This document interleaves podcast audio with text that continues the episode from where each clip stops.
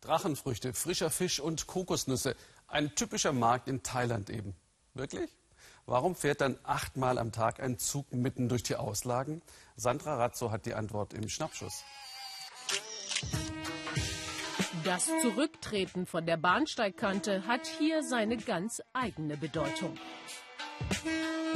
Ein Zug, der mitten durch die Gemüse- und Fischauslagen fährt. Warum eigentlich?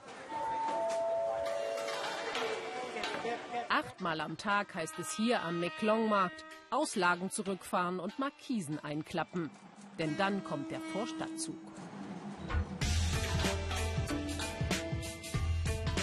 Für die Händler reine Routine. Schon Sekunden nachdem der letzte Waggon vorbeigerattert ist, Markt treiben, als wäre nichts gewesen.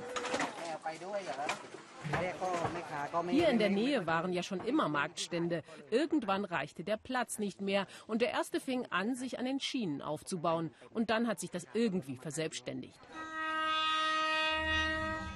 Heute stehen mehr als 100 Händler direkt an den Gleisen. Und dass der Zug nur Zentimeter an den Auslagen vorbeifährt, scheint die Kunden nicht zu stören.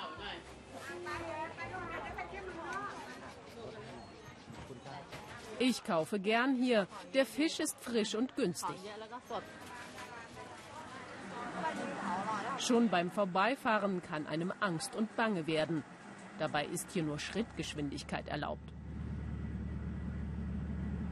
Für die Lokführer sind diese 200 Meter ihrer Strecke eine echte Herausforderung. Denn zwischen die Händler drängen sich jetzt nun auch noch jede Menge Touristen. Höchste Konzentration ist gefragt. Also ich mache das hier schon seit 25 Jahren. Da ist man Profi. Man muss schon sehr aufpassen, aber ich bin stolz darauf, dass ich hier meinem Land dienen kann. Irgendwann wollten die Behörden mal Barrieren errichten, aus Sicherheitsgründen. Doch dann wäre der Meklong-Markt in der Nähe von Bangkok ja nur einer von vielen, sagt auch der Bahnsteigwärter.